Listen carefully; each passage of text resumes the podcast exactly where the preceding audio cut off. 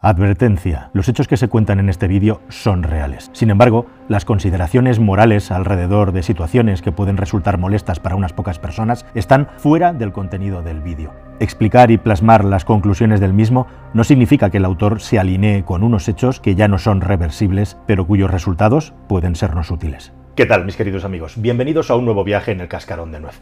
A alguien se le ocurrió una historia tan buena y tan potente que no es verdad la historia de la rana, esa rana que si tiras a agua hirviendo saltará inmediatamente, pero que si pones en agua templada que vas calentando progresivamente hará que la rana se mantenga en el interior sin que directamente se te dé cuenta de que se está muriendo hirviéndose. Realmente una rana, si estuviera en un agua tan caliente como para llegar a ese punto, saltaría sin más una vez que se sintiera que está molesta. Pero el mensaje y la moraleja de esta historia es tan bueno y tan potente que va de boca a oreja contándose y cultivándose como si fuera cierto. No lo es cierto, pero sí que es cierto que a lo largo y ancho de la historia se han hecho experimentos muy duros y muy crueles con seres humanos y con animales. Y este que te voy a contar hoy es un experimento cuyo resultado es verdaderamente sorprendente y que trae moralejas muy potentes. Como decía al principio del vídeo, mi intención no es defender este tipo de experimentos, ni mucho menos, nada más lejos de mi intención, sino simple y llanamente contar, ya que se hicieron, qué es lo que podemos aprender de ellos. Así que en el año 1952, Kurt Richter, un eminente biólogo, psicobiólogo y genetista, hizo un experimento bastante llamativo que trajo poderosas consecuencias y conclusiones para la psicología y el conocimiento de lo que es la personalidad humana. Tomaba ratas, ratas de laboratorio y también ratas salvajes, y las lanzaba en probetas o en cubetas con agua, de las que literalmente no podían huir, para comprobar cuánto tiempo eran capaces estos animales de seguir luchando hasta desfondarse o simplemente dejarse vencer y dejarse ahogar. Un experimento que, pensado así, es de una crueldad tremenda, y realmente lo es, así que lo primero de todo que tenemos que conocer es cuál era la tesis que quería refutar o directamente desmentir con este experimento.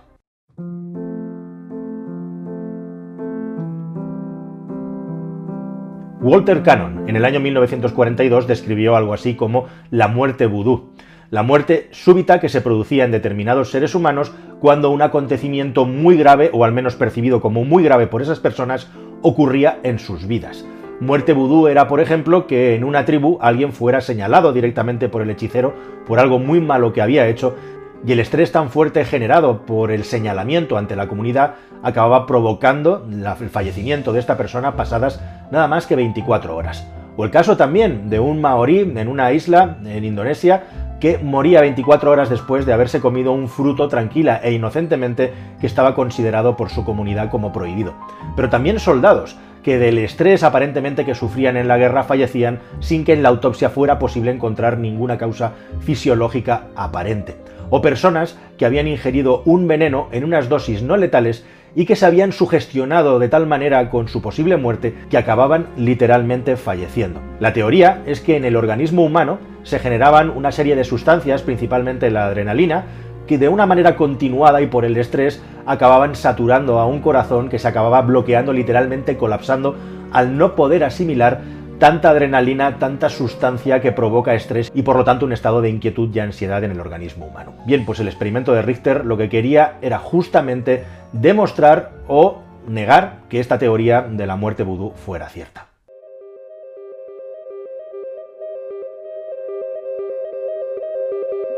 Como os he dicho al principio, el experimento era literalmente lanzar sobre cubetas de plástico ratas normalmente y al principio domesticadas para ver cuánto tiempo eran capaces de luchar antes de ahogarse.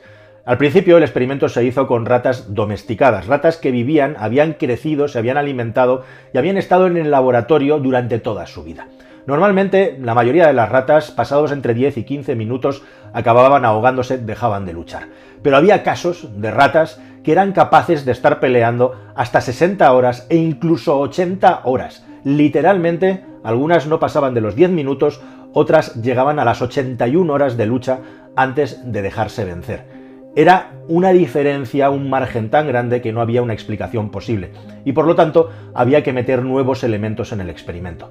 Así que lo que hizo Richter fue empezar a buscar ratas salvajes, ratas que son mucho más fuertes, mucho más feroces e incluso también mucho mejor nadadoras porque saben nadar que las ratas de laboratorio que se estaban utilizando en la primera fase del experimento. Y para sorpresa de Richter y su equipo, estas ratas todavía sobrevivían menos en las cubetas. Incluso algunas de ellas fallecían antes de entrar en el agua. ¿Y esto por qué?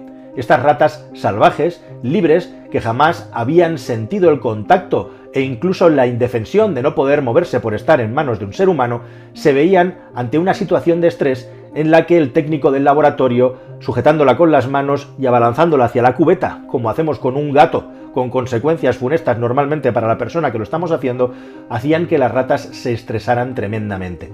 Y la percepción de la rata de no poder escapar de las manos del ser humano, de ir a introducirse en una cubeta de la que tampoco iba a poder escapar, hacía que algunas de ellas se estresaran tanto que acababan falleciendo incluso antes de ser introducidas en la cubeta. Este resultado era todavía si cabe más sorprendente que el anterior. Se podría derivar de todo esto que las ratas de laboratorio, acostumbradas a la presencia del ser humano e incluso alimentadas por él mismo, tenían más confianza en las manos que la iban a introducir en la cubeta y no se esperaban el resultado final. Pero aquí había todavía más cosas que dirimir y había todavía que hacer más pruebas para que finalmente se pudieran sacar unas conclusiones definitivas.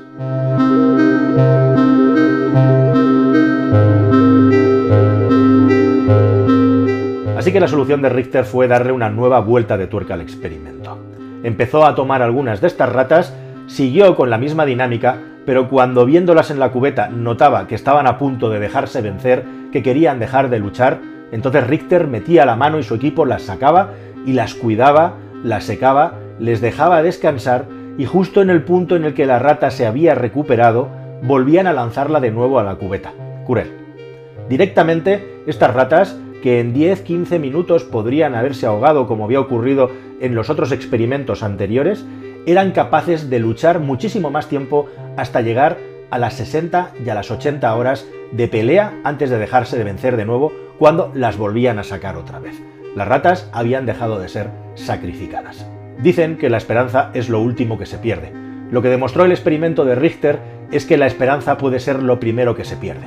Pero lo más fuerte y lo más importante que demostró este experimento es que las ratas, una vez habían tenido una mano amiga, una vez les habían tendido un salvavidas para salir de esa trampa mortal, eran capaces de luchar muchísimo más tiempo.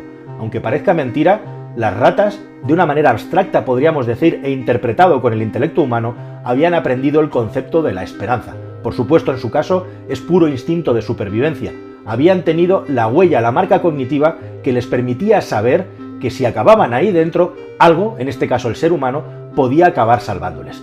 Y eso hacía que las ratas, lejos de desesperarse, lejos de dejarse vencer inmediatamente al no encontrar salida en esa trampa mortal, siguieran luchando, luchando y luchando muchísimo tiempo, minutos, horas, docenas de horas, llevando su cuerpo hasta límites a los que jamás los habrían llevado de no haber tenido esa experiencia cognitiva previa. El gran valor del experimento cruel de Richter es que la esperanza puede hacer cambiar directamente la vida de las personas y la esperanza puede ser una absoluta agarradera para aquellas personas, para aquellos animales, para aquellos seres vivos en definitiva que tienen problemas. Dar esperanza o meter esperanza en una situación de conflicto, en una situación de estrés, es algo que puede provocar una reacción tan positiva en un ser humano como el experimento nos mostró con estos seres indefensos a los que una mano oculta les estaba salvando del peligro. Eso explica muchísimas cosas de cómo nos comportamos los seres humanos, de cómo las religiones han tenido tantísimo éxito a lo largo y ancho de la historia y cómo una vida sin esperanza es precisamente una vida mucho menos rica e igualmente también cómo el estrés, la desesperanza y todas aquellas cosas que nos angustian pueden acabar provocando reacciones físicas que nos inflaman, reacciones que nos hacen tener mucha peor calidad de vida. Pero sobre todo y por encima de todo, lo verdaderamente impresionante de este experimento es demostrar cómo seres aparentemente y teóricamente tan inferiores desde un punto de vista cognitivo tienen esa capacidad de aprendizaje tal para que puedan luchar mucho más por sus vidas. No me voy a pasar ahora cinco minutos dándote ideas o haciendo conclusiones sobre todo esto. Simplemente piensa en ello. Y simplemente, si te he contado toda esta historia, es para que reflexiones de qué manera podemos meter en nuestras vidas esos salvavidas, esas boyas, esos puntos de luz que nos hacen tener una dirección. Muchísimos de los problemas que tenemos hoy en día las personas son directamente porque estamos bombardeados externamente por mil estímulos y mil anhelos y mil necesidades de hacer o poseer cosas que realmente no son necesarias, pero no tenemos un faro o una guía que nos lleve en una dirección en un camino determinado por el que seguro van a pasar cosas increíbles que posiblemente puedan ser incluso mejores que esa esperanza que nos habíamos marcado allá al final del camino. Y la gran lección también final de que la esperanza no es lo último que se pierde, sino que puede ser lo primero que se pierde si no hay una mano amiga alrededor, una mano bondadosa que la introduzca en la vida de las personas que tienen problemas.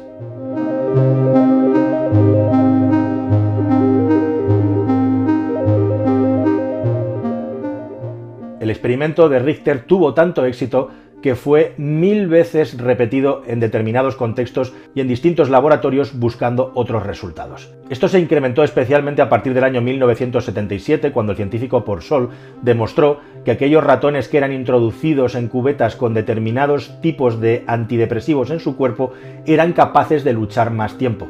Empezó a vincularse los fármacos contra la depresión y contra la ansiedad con este tipo de experimentos hasta que asociaciones en defensa de animales como PETA consiguieron parar estas torturas contra los animales, con parar estos experimentos crueles y hoy en día están prohibidos. Nada más queridos amigos, espero que este vídeo te haya parecido interesante, útil, instructivo o simplemente que hayas sacado alguna idea o conclusión de él, con eso me doy por satisfecho. No olvides suscribirte al canal y nos vemos aquí en un próximo vídeo en el Cascarón de Nuez. Hasta el siguiente amigos, adiós.